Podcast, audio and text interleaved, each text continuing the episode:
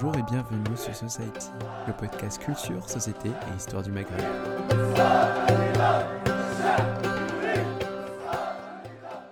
Quelle réparation pour quelle mémoire? Dans un contexte historique euh, de relations entre la France et l'Algérie assez tendu euh, depuis euh, l'indépendance de l'Algérie en 1962, la France et, le gouvernement algérien ont tenté au fil de l'histoire de réconcilier les différents groupes mémoriels pour, on va dire, penser les blessures du passé les différentes initiatives, notamment des présidents français pour réparer les mémoires de la guerre d'Algérie depuis Chirac, on peut dire que euh, les, euh, tentatives euh, de réparer ces mémoires sont parfois maladroites ou alors sont, on va dire, difficiles. Donc, sur ce contexte-là, M. Stora, vous allez pouvoir nous éclairer un petit peu sur euh, ces relations, euh, la manière dont euh, les mémoires sont, on va dire, sont perçues, sont expliquées d'une part et d'autre de la Méditerranée, mais aussi même en France. On pourrait commencer tout simplement par peut-être discuter justement votre rapport, que des retombées de votre rapport en politique en France et ce que vous espérez voir accomplir sur les recommandations que vous avez données. D'accord. D'abord, merci pour votre invitation. Bon, je m'excuse, j'ai un petit problème euh, médical euh, au niveau, de, au niveau de la lèvre, donc je ne pourrais pas malheureusement rester euh, très longtemps avec vous. ce que je voulais vous dire simplement, c'est que ce rapport donc, a été remis au président de la République il y a un an maintenant, plus d'un an, et il continue encore à, à, faire entre guillemets des vagues, à se discuter, à critiquer, à faire des, discussions comme celle de ce soir, par exemple. Et vous n'êtes pas les seuls, évidemment, il y a eu énormément de, rencontres comme celle-là.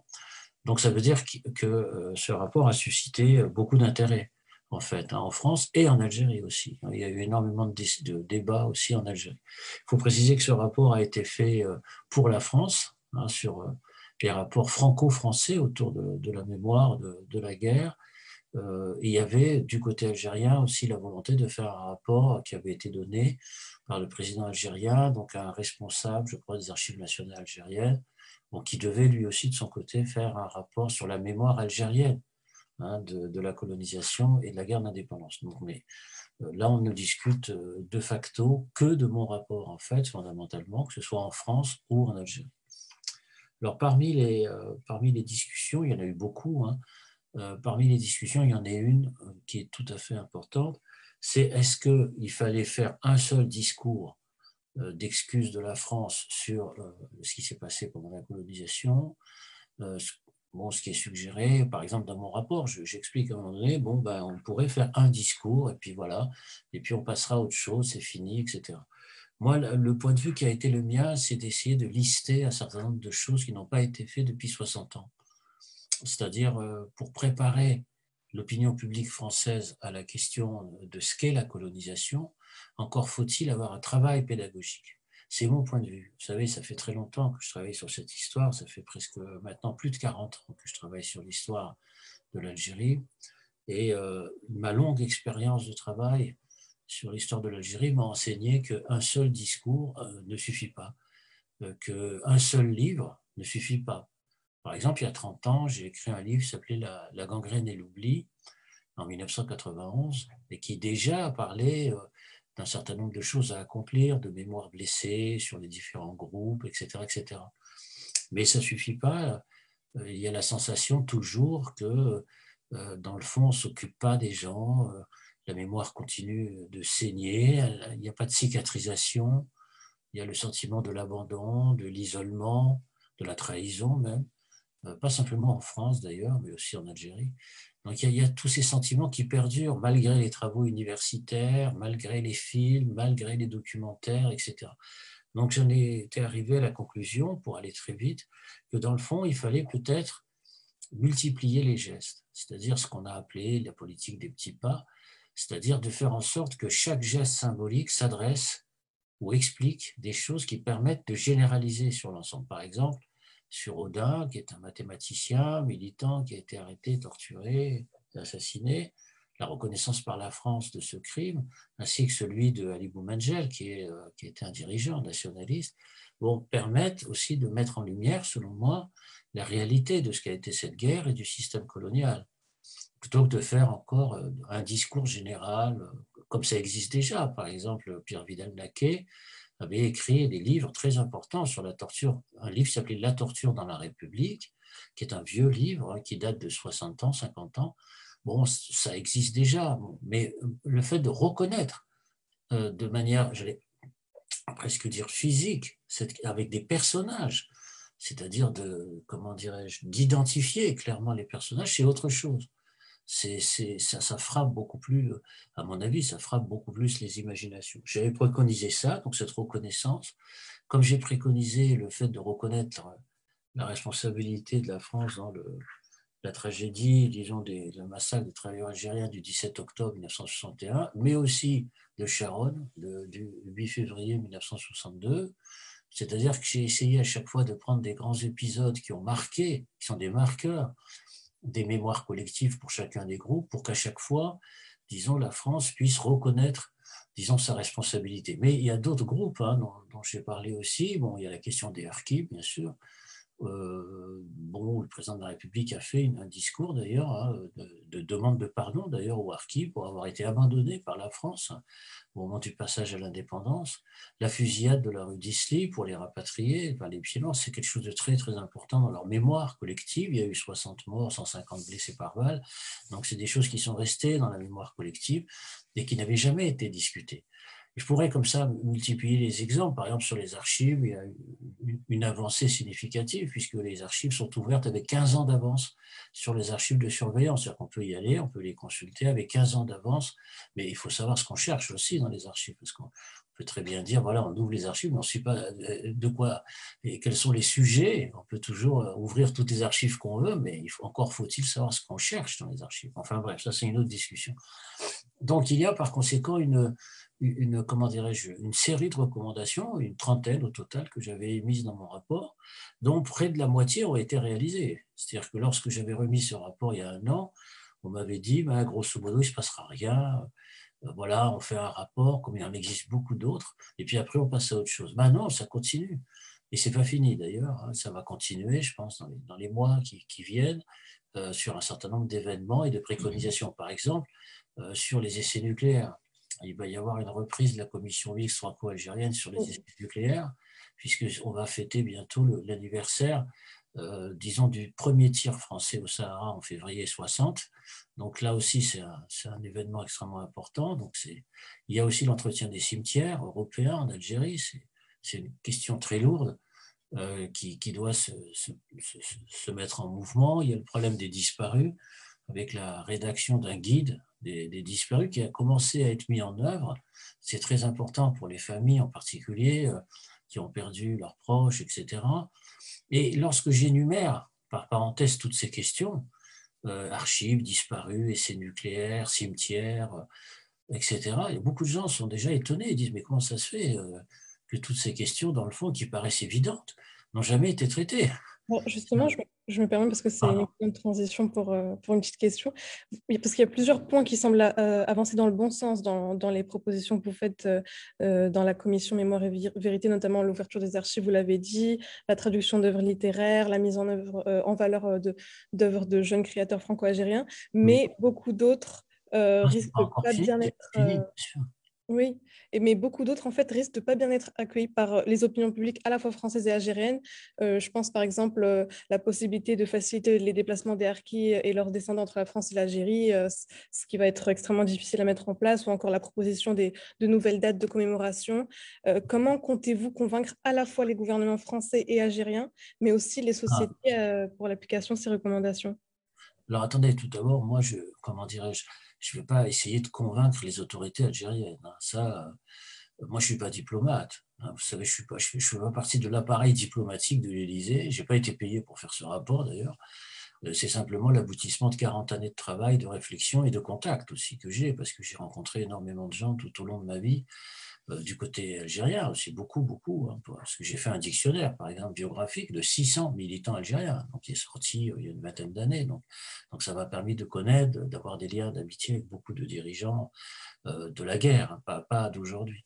Et, donc, par conséquent, comment dire, moi, ma, volonté, c'est de, comment dire, de, de formuler des propositions Faire en sorte qu'elles puissent aboutir, d'être le plus réaliste possible, d'être le plus cohérent possible. Si elles aboutissent, tant mieux, je ferai tout pour les, pour les encourager, mais j'ai bien le sentiment, bien sûr, que tout ne peut pas être réalisé comme ça. On ne peut pas rattraper en un an ce qui n'a pas été fait en 60 ans. Mais il faut reconnaître qu'en un an, on a fait plus qu'en 60 ans. C'est-à-dire qu'en 60 ans, je veux dire que ce qui est assez étonnant, par exemple, c'est que sur le massacre de Charonne, qui est un massacre qui touche les militants communistes français, hein, 9, 8 militants euh, communistes français. Bon, bah, les communistes français, euh, les socialistes français, non, au plus haut niveau de l'État, c'est-à-dire euh, François Mitterrand, Lionel Jospin, François Hollande, à ma connaissance, n'avaient jamais reconnu officiellement ce massacre. C'est quand même assez étonnant. Je veux dire, bon, il faut quand même le dire, parce que c'est, et ça a été fait là. J'y peux rien, c'est comme ça. Donc ça a été fait. Bon, euh, pareil pour le 17 octobre. Vous avez parlé de François Hollande qui avait fait un petit communiqué de deux phrases. Bon, là c'est pas pareil. Emmanuel Macron est allé au pont de besoin. Il s'est recueilli à la mémoire des travailleurs algériens qui ont été assassinés. C'est pas du tout pareil que de faire un communiqué à l'AFP de deux lignes. Vous voyez, il y a quand même des choses qui ont bougé. C'est-à-dire que ce n'est pas la même chose toujours, etc. Donc, vous voyez, je, je, précise ces questions-là parce que si on dit qu'il ne se passe jamais rien, que euh, voilà, c'est toujours la même chose. J'ai l'habitude de ce genre de, de refrain parce que, bah, par exemple, lorsque sort un film hein, sur la guerre d'Algérie, à chaque fois les médias titrent pour la première fois, voilà, alors qu'il y a déjà 50 documentaires, 42 films de fiction, etc. C'est-à-dire qu'il y a une faculté d'amnésie permanente et perpétuelle autour de l'Algérie, en France en particulier, qui est quand même étonnante. Je veux dire qu'il faut quand même reconnaître ce qui a été fait et voir ce qu'on peut faire moi, c'est ma position. mon rapport, c'était d'essayer d'ouvrir une brèche. Et à partir de cette brèche, voir qu'est-ce qui n'a pas été fait et qu'est-ce qui a déjà, comment ce qui a déjà été fait, ce qu'on peut, ce qui a déjà été réalisé. Donc, oui, il y a encore plein de choses à faire. Bien sûr qu'il y a des choses à faire. Euh, par exemple, bon, euh, sur la question des essais nucléaires, c'est-à-dire la réparation en direction des populations civiles, c'est une tâche gigantesque. Il faut répertorier, il faut faire un inventaire des lieux, il faut qu'il y ait une commission qui puisse se déplacer en Algérie pour faire en sorte de savoir qui a été réellement touché, parce que les essais nucléaires ils se sont poursuivis après l'indépendance de l'Algérie. Ils ne se sont pas arrêtés euh, en juillet 62, hein. ils ont continué plusieurs années après. Donc c'est un exemple, hein, euh, parmi d'autres, qui était extrêmement important. Bon, il y a par exemple aussi, euh, disons, un, autre exemple qui est difficile, le problème des visas pour les chercheurs. C'est des questions très délicates parce que beaucoup de archives euh, sont déposées en France, à Aix-en-Provence, pas seulement d'ailleurs, mais aussi dans les archives départementales. Et donc, comment les chercheurs algériens pourraient, euh, disons, bénéficier d'un statut particulier pour pouvoir se déplacer d'une rive à l'autre, sachant qu'il y a quand même des obstructions sur la question des visas qui sont quand même très importantes? Il y a une première réponse qui a été apportée, je ne sais pas si vous le savez, par une bourse qui a été mise en place par l'ambassade de France à Alger, où il y a 15 chercheurs algériens qui bénéficient depuis un mois d'une bourse de recherche, la bourse André Mandouze, pour se déplacer en France et pouvoir faire des recherches. Mais ça ne suffit pas, bien entendu, il faut peut-être réfléchir à une circulation plus importante, plus, plus grande, je veux dire, sur cette question-là. Vous voyez, c'est des choses qui sont des, qui sont des choses à faire, des choses en prospective. Le problème, c'est de s'appuyer sur ce qui existe déjà pour pouvoir continuer d'avancer. Maintenant, il y a une chose que moi, je, le dis, je ne peux pas régler, euh, c'est euh, la, question algéro-algérienne. Je ne peux pas écrire le, rapport, disons, que des Algériens pourraient écrire sans leur propre mémoire. Mais ce que je dois constater, c'est qu'à la faveur de tout le débat sur mon rapport, il y a une pétition qui a été faite par les historiens algériens et qui ont demandé l'ouverture des archives algériennes. C'est très important. C'est-à-dire qu'ils disent, bon, d'accord, la France euh, n'a pas ouvert tout, etc. Mais nous, euh, qu'est-ce qu'on peut faire pour se réapproprier notre propre histoire? C'est-à-dire écrire l'histoire algérienne qui ne dépend pas forcément toujours de la France. Qu'est-ce qui s'est passé dans l'histoire du nationalisme algérien?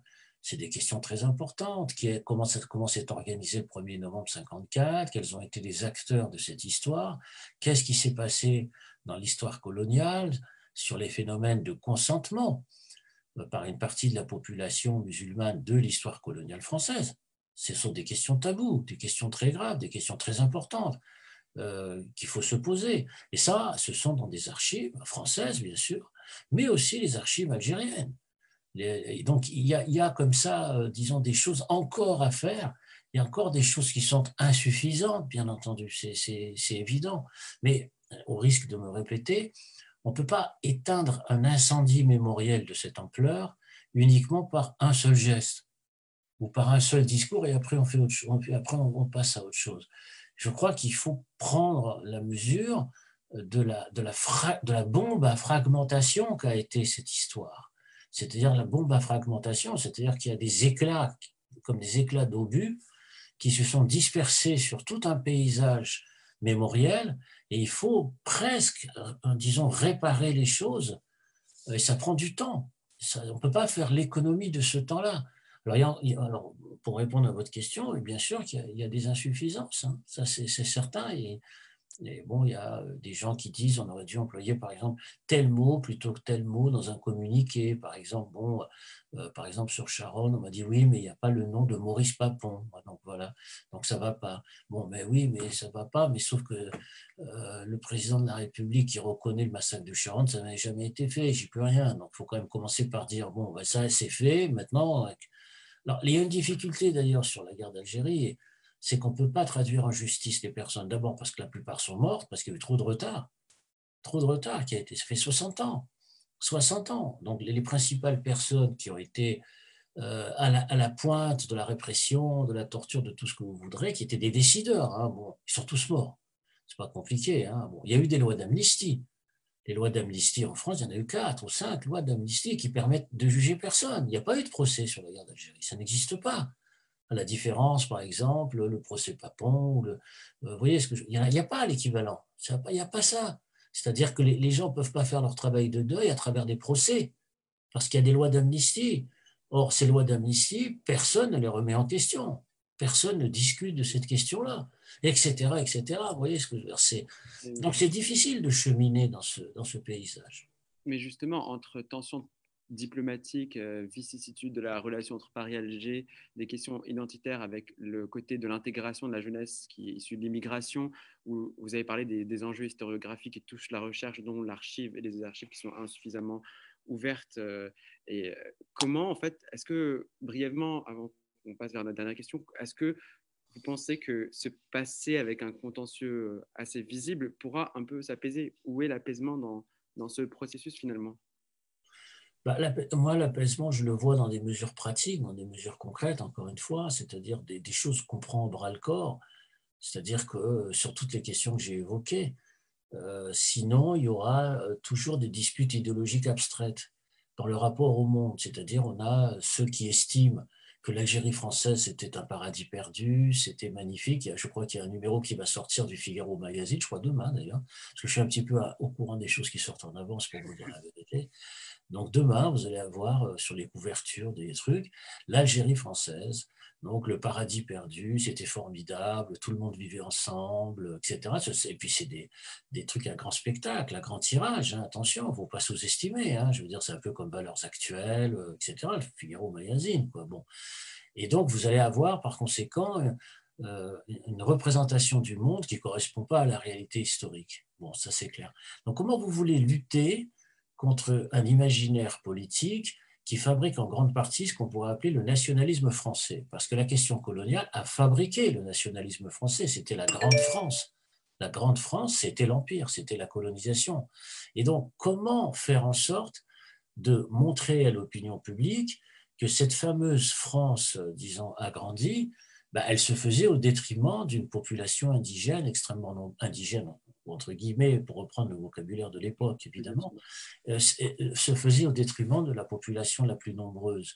Et que, dans le fond, il faut euh, reprendre, disons, point par point, tout le, tout, tout, tout la, tous les présupposés historiques. Ça ne veut pas dire qu'on va arriver instantanément à un apaisement. C'est une illusion de croire, un, qu'on va arriver à l'apaisement instantané, et deux, qu'on aura une histoire commune euh, très rapidement. C'est pas vrai. Je vous prendrai un exemple. Vous savez, on parle toujours le rapport France-Allemagne, le manuel scolaire, etc. Mais ce fameux manuel scolaire franco-allemand n'a jamais vu le jour. C'est-à-dire qu'il existe, mais personne ne l'utilise dans aucun lycée de France et d'Allemagne. C'est un livre. Oui, je l'ai vu, ce livre. Quand je suis allé à Berlin, c'est rigolo. Ceux qui ont participé à la rédaction du manuel scolaire franco-allemand sont, des amis à moi, sont des Algériens qui ont rédigé, une partie de ce manuel. C'est drôle, ça, c'est une anecdote. Hein. Mais, euh, mais, mais en fait, c'est un livre, c'est pas un manuel scolaire. C'est-à-dire que c'est pas quelque chose qui est commun. Je veux dire, aux deux pays, personne, les enseignants n'ont jamais enseigné en Allemagne ou en France sur la base d'un seul manuel. C'est une illusion de croire ça. Mais par contre, qu'est-ce qui est important? C'est les monuments, c'est les lieux de mémoire, c'est les dates de commémoration, c'est les gestes symboliques. Ça, oui. Et c'est ça qui fait, à mon avis, avancer les choses.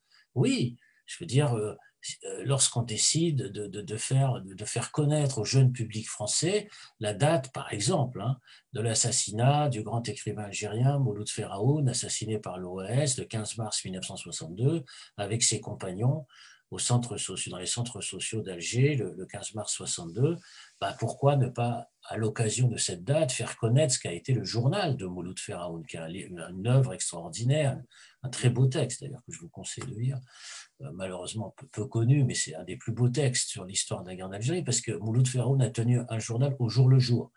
Hein, de 1955 jusqu'à jusqu'à son assassinat, jusqu'à la veille de son assassinat. C'est publié aux éditions du Seuil. Et, je vous conseille de le lire, c'est vraiment très très bien, très bien écrit par ailleurs. Euh, c'est Robles qui l'a édité, qui était ami de Camus, etc. Et Ferraoun était un, un homme extraordinaire, qui était un nationaliste, mais, pas du tout anti-français, pas du tout anti-républicain, mais nationaliste et pour l'indépendance de l'Algérie. Donc ça donne aussi une ampleur à ce personnage extraordinaire et ce, journal extraordinaire.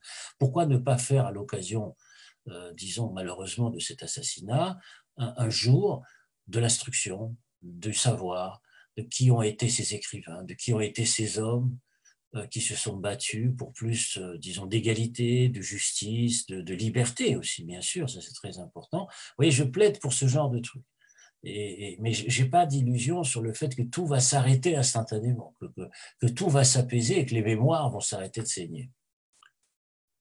Alors avant de passer aux questions euh, du public qui nous écoute, j'avais une dernière question sur le massacre du 17 octobre et euh, la déclaration d'Emmanuel Macron, euh, justement, à ce moment-là, qui parlait de crimes inexcusables, sans reconnaître forcément la responsabilité du préfet de police, Maurice Papon, donc à l'époque. Pensez-vous que c'était suffisant et que ça suffira pour la suite? Vous savez, non, bien sûr, que, que, vous dire? Tout à l'heure, j'ai parlé de la petite, euh, des deux lignes de François Hollande à l'AFP. Hein, il ne s'est pas rendu nulle part. Hein à l'époque, quand il était président de la République, je sais pas. Quand il n'était pas président de la République, il était allé avant, en 2011, sur le pont de Clichy, avec moi d'ailleurs. Vous pouvez voir ça sur, Google, hein, où on était ensemble sur le pont de Clichy. Vous savez, c'est là où beaucoup d'Algériens ont été jetés dans la Seine, euh, près de l'hôpital Beaujon. Euh, mais quand il est devenu président de la République, par contre, euh, il a fait un communiqué de deux lignes. Voilà, c'est tout.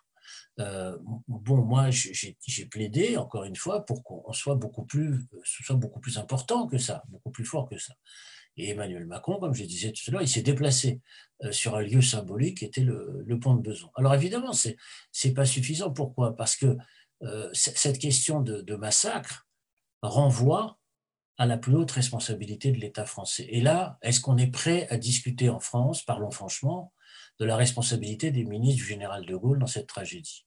Que ce soit le 17 octobre, que ce soit le massacre des Harkis, l'abandon des Harkis, ou, même de la fusillade de la rue d'Isly ou du massacre de, Charonne.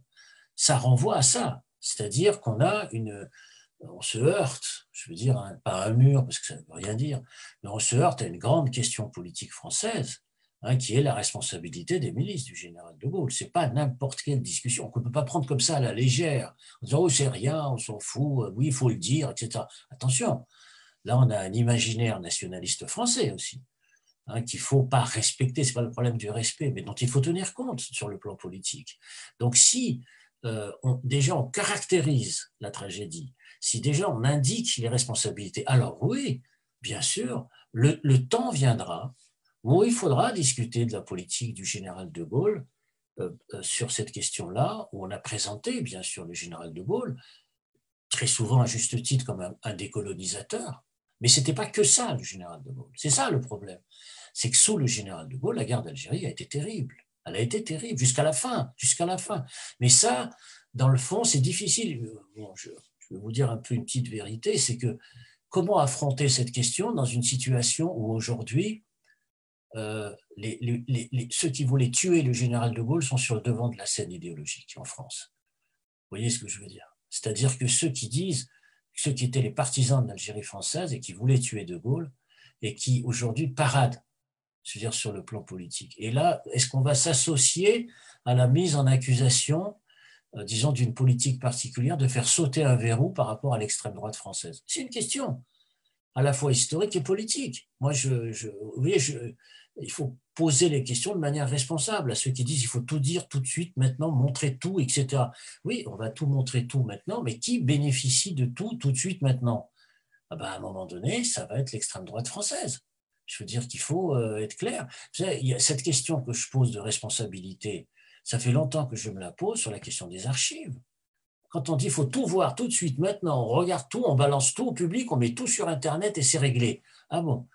Vous croyez que les choses se règlent de manière aussi simple sur le comportement de chacun dans une guerre d'indépendance où, il faut bien mesurer tout ça? C'est pas si simple que ça. Il y a aussi un problème de responsabilité et de d'écriture et de vérité de l'histoire. C'est un, il faut trouver la juste mémoire, comme le juste équilibre, comme disait Paul Ricoeur, hein, entre le souci de vérité et puis aussi euh, euh, de ne pas mettre en danger je veux dire, des personnes, des familles, disons, qui sont toujours euh, vivantes, qui vivent en France ou en Algérie, etc. Vous savez, c'est des questions comme ça qui sont très délicates, qu'on ne peut pas trancher comme ça, en disant c'est facile, euh, voilà, il faut avancer comme ça, etc. La, la connaissance, la vérité, l'instruction nécessitent des préparations, la diffusion de savoir, la diffusion de connaissances. La question centrale, c'est la diffusion de la connaissance, et pas de ce qui provoque l'instantanéité du buzz et qui dit voilà, on a réglé la question, on passe à autre chose. Et malheureusement, on vit dans une époque comme celle-là aujourd'hui, malheureusement.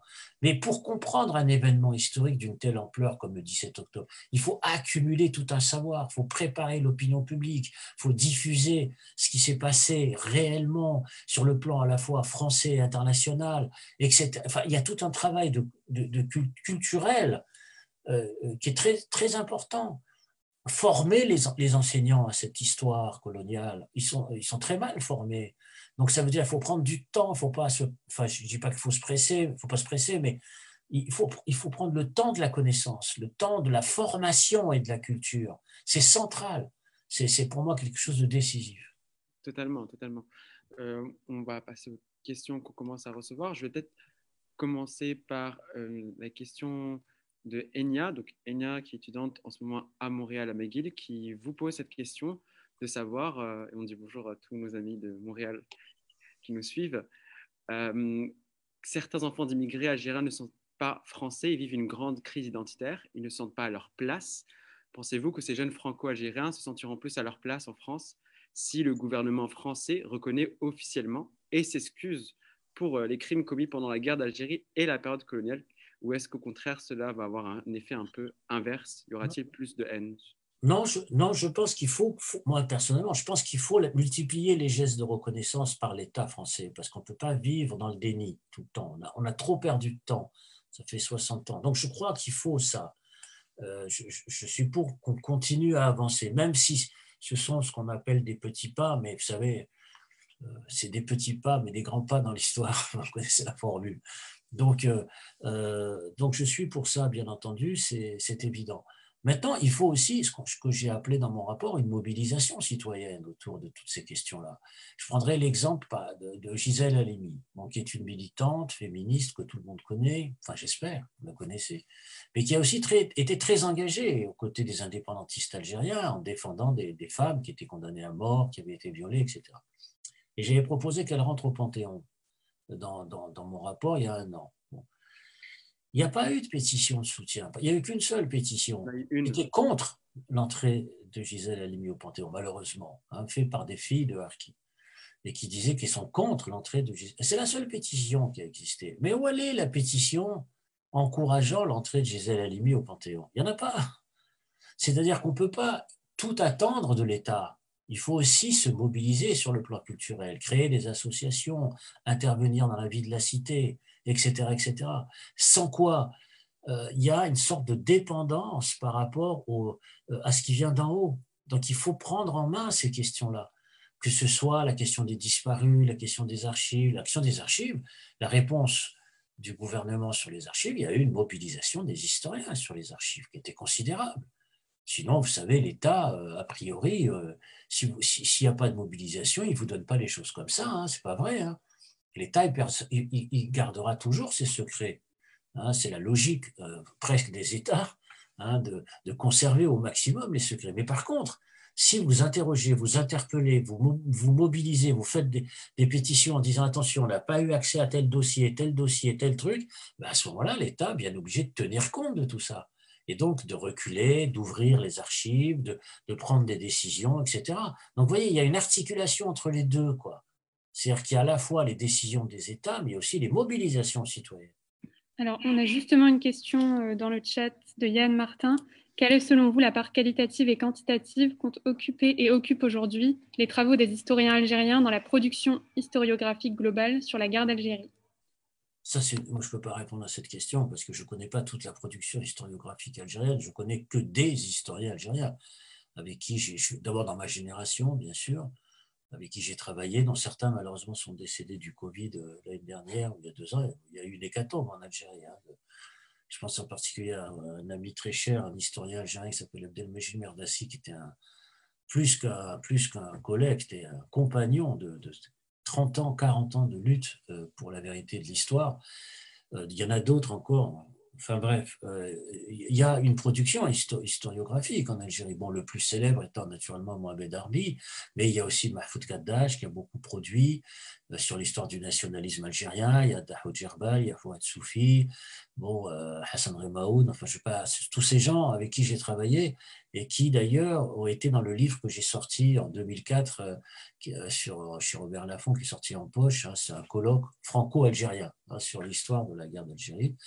Bon, maintenant, quelle est la part des jeunes générations algériennes sur le terrain historique? Ça, je ne sais pas. Parce que vous savez, maintenant, moi, j'ai décroché, je ne suis plus en poste. Hein. Je, suis, je suis à la retraite, j'ai 71 ans. Donc, je ne suis plus du tout dans l'activité qui était la mienne il y a seulement 5 ans. J'ai plus de doctorant. Donc, moi, je ne peux pas vous répondre exactement. Mais je sais qu'il y a des historiens euh, de ma génération euh, qui ont combattu, qui ont travaillé. Il y en a des plus jeunes comme Tahar Kalfoun ou Amar qui, sont très actifs euh, dans, l'écriture de l'histoire. Mais quelle est la part de cette écriture par rapport à la part française euh, de, tout ça? Je ne la connais pas. Bien sûr qu'il y a énormément, par contre, d'historiens français et de chercheurs hein, au sens large qui travaillent sur la question coloniale. C'est énorme depuis 20 ans maintenant, on n'est plus du tout dans la période des années 80 ou 90 où il y avait le silence. C'est fini tout ça, on est sorti du silence. Vous avez des bataillons de chercheurs qui travaillent sur, sur la colonisation et l'esclavage en France de manière incroyable. Je n'arrive plus, moi, chaque jour, je reçois euh, des, livres qui sortent, des invitations à des soutenances de thèse. Enfin, c'est considérable, considérable. Mais je ne peux pas vous déterminer la, part exacte, ça, c'est pas possible. on va peut-être passer à la prochaine question parce qu'on a encore euh, quelques questions. Kevin qui nous demande euh, comment œuvrer efficacement une, pour une politique mémorielle sur ce sujet à l'échelle d'une collectivité locale marquée par la décolonisation et les dynamiques postcoloniales? C'était la première question. Et la deuxième question, comment appréhender l'histoire des harkis et en même temps commémorer des dates comme le 17 octobre 61 ah ça, je, répondrai à la deuxième question. La première question, je pense que j'ai déjà répondu, c'est-à-dire d'essayer de, prendre des dates, des personnages, des lieux commémoration. Donc bon, je pense que ça me paraît assez évident. Il existe déjà hein, des collectifs citoyens. Moi, je suis tout le temps invité le, le 8 mai 45 ou le 17 octobre, etc., que ce soit dans la région lyonnaise, dans l'est de la France, il y a tout le temps des collectifs citoyens hein, qui se battent, etc. Sur la deuxième question, ça, c'est beaucoup plus compliqué. Pourquoi c'est compliqué? Parce que les, visions, euh, le rapport à l'histoire coloniale n'est pas le même. C'est-à-dire entre ceux qui ont combattu pour l'indépendance de l'Algérie et puis ceux qui, au contraire, ont été fidèles à l'Algérie française. Vous vous rendez compte l'écart que ça représente C'est gigantesque. Cet écart, il pourra se résoudre que par la connaissance, le savoir, la culture et par, à travers les générations. C'est-à-dire que c'est par la circulation du savoir. Euh, par le fait de décloisonner les imaginaires autour de ce, rapport au monde. Parce que dans les anciennes générations, c'est très difficile de faire bouger ce rapport au monde. Ce sera très difficile. Mais dans les nouvelles générations, il y a un décloisonnement, il y a une circulation des savoirs. L'accueil du livre d'Alice Zénitaire sur l'histoire des harkis en France, elle est dans le monde littéraire, mais c'est quand même un accueil qui touche l'ensemble des générations et pas un seul groupe porteur de mémoire. Parce qu'effectivement, euh, je vois la question, le danger, c'est de, d'entretenir, disons, la fragmentation par des gestes euh, séparés. C'est-à-dire qu'il y a, il y a effectivement ce risque qui existe. Mais pourquoi ne pas le prendre aussi? Parce qu'à force de, de, dire on, va faire, si on fait ça, il va faire ça, il va se produire ça, alors on fait rien. Alors qu'est-ce qu'il faut faire? C'est que s'il y a, par exemple, un geste qui est fait pour les rapatriés d'Algérie, il faut inviter les enfants de l'immigration algérienne à la même cérémonie. Inversement, si vous avez une cérémonie, disons, d'hommage aux harkis, il faudrait que les enfants de l'immigration algérienne puissent y participer. C'est ce qui, a commencé à se faire dans les groupes qui se sont mis en place à l'issue de mon rapport je ne sais pas si vous le savez, il y a un groupe d'une trentaine de jeunes qui existent et qui appartiennent à, tous à toutes ces mémoires dispersées et qui se réunissent de manière régulière. Et je pense qu'ils vont produire quelque chose. D'ailleurs, c'est à l'occasion d'une de ces réunions qu'il y a eu ces fameux incidents avec, avec Macron sur, sur la rente mémorielle, parce que les, les gens qui étaient là, ils étaient des, trentenaires hein, qui étaient là, ils étaient autour d'une table. Bon, ils s'y attendaient absolument pas. il y avait une trentaine ou cinquante, je ne sais plus, de jeunes qui étaient là. Et puis tout d'un coup, il y a eu cette, cette déclaration. Le problème, c'est qu'on a, on a oublié toute l'émotion qu'il y a eu dans les interventions de chacun de, ces jeunes, enfin, qui sont jeunes comme vous, de, de, ces trentenaires qui intervenaient pour parler de leurs grands-parents, en fait, fondamentalement. Mais malheureusement, les comptes rendus de presse n'ont pas tenu compte de l'émotion partagée. Alors, on a une dernière question, euh, d'un spectateur anonyme donc, qui dit Bonsoir. En tant que lycéenne franco-algérienne ayant fait face à l'enseignement de la guerre d'Algérie en Algérie et aussi en France, comment expliquez-vous ce passage si rapide sur la guerre d'Algérie en France et quel est votre avis dessus? J'imagine que c'est par rapport au programme scolaire. Oui, euh, alors déjà, il y a énormément de choses qui ont changé en France, hein, parce que moi, quand j'ai commencé à enseigner, à la fin des années 70, il n'y avait rien ça n'existait pas. Je veux dire, bon, aujourd'hui, la guerre d'Algérie, ça tombe au sujet du baccalauréat pratiquement chaque année. Euh, ça tombe aussi dans les grands concours du type, du etc. Ça, c'est très nouveau depuis une dizaine d'années. C'est pour ça qu'on ne peut pas dire tout est toujours pareil. Hein, je veux dire, c'est pas vrai. Il y a une progression. Mais c'est insuffisant sur, sur un plan, à mon avis. C'est qu'on ne peut pas comprendre, et je terminerai là-dessus, l'histoire de l'Algérie, de la guerre, uniquement par sa fin, c'est-à-dire ce dont on parle toujours, c'est les harkis, les je sais pas quoi, 17 octobre, les pieds noirs, etc. Il faut comprendre la colonisation. Le problème, c'est l'enseignement de la colonisation. C'est pas simplement l'histoire de la guerre d'Algérie. Euh, la polarisation, bon, tant mieux si elle s'est faite sur la guerre d'Algérie, je ne vais pas je ne vais pas récuser ça, bien entendu. Moi-même ayant écrit beaucoup sur ces questions-là, je ne vais pas. Mais le fait est c'est que si on veut comprendre l'histoire de la fin de cette guerre, il faut connaître le début, le début de cette histoire. Le début de cette histoire, c'est l'arrivée française, c'est la dépossession foncière, c'est le déplacement des populations, naturellement, les massacres, etc. Enfin bref, je ne vais pas faire ici tout un cours. Euh, mais il y, a tout, un ensemble, disons, euh, disons de violence, de brutalisation de société qui, doivent être compris et enseignés, sinon on ne comprend pas l'engrenage final, la, violence finale, parce qu'il a été très violent la, fin de la guerre hein, d'indépendance, c'était très violent. Mais on ne peut pas comprendre la fin de la guerre d'indépendance si on n'a pas la, compréhension, disons, de l'engrenage et de la brutalisation de la société. Parce qu'à la fin, tous ces fameux groupes dont on parle, ils, ont été pris dans, les mâchoires coloniales de l'histoire. Ils ont été ils ont été pris dans ces mâchoires. Hein, dont, ils n'ont pas pu se sortir, et leur mentalité, leur imaginaire, euh, c'était des générations entières. Vous savez, lorsque la guerre d'Algérie se termine, ça fait 6, 7, 8 générations que la France est là. Vous vous rendez compte de ce que ça signifie? Depuis 6, 7, 8 générations, c'est colossal dans la transmission mémorielle et générationnelle. Donc ça veut dire qu'il faut donc prendre le temps d'expliquer ce qu'est l'histoire de la colonisation. Et ça, c'est un défi, c'est le prochain défi dans les manuels scolaires. Voilà, je vous remercie.